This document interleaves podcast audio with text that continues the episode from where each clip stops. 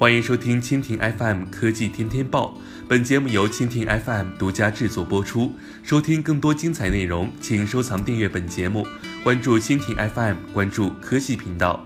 美国宇航局、传奇企业家马斯克等都在梦想着移民火星。人类在火星上定居需要获得稳定的水源。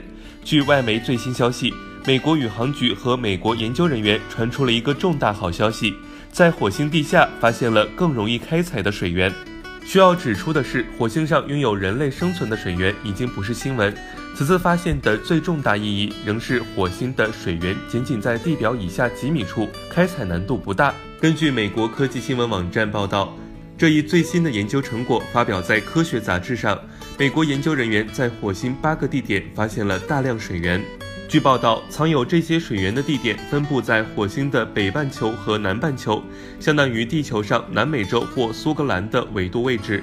实际上，这些悬崖分布在将近五十五度的斜坡附近。研究人员表示，这些位置并没有巨大的深坑，因此这些斜坡可能是在不久之前才形成的。研究人员通过火星的卫星图像寻找到了上述水源。二零零五年，美国宇航局发射了火星勘测的轨道飞行器。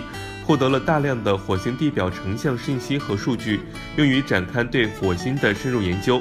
而根据报道，上述火星轨道飞行器过去已经发现火星上存在水源，但是深度太深，无法开采。现在科学家相信，最新的水源接近地表，很容易开采。迄今为止，人类已经在月球登陆，但是尚未在火星上登陆，仅仅是通过一些地表的探测器或者是轨道飞行器进行研究。火星的环境是否能够适合人类长期居住，还是一个未知数。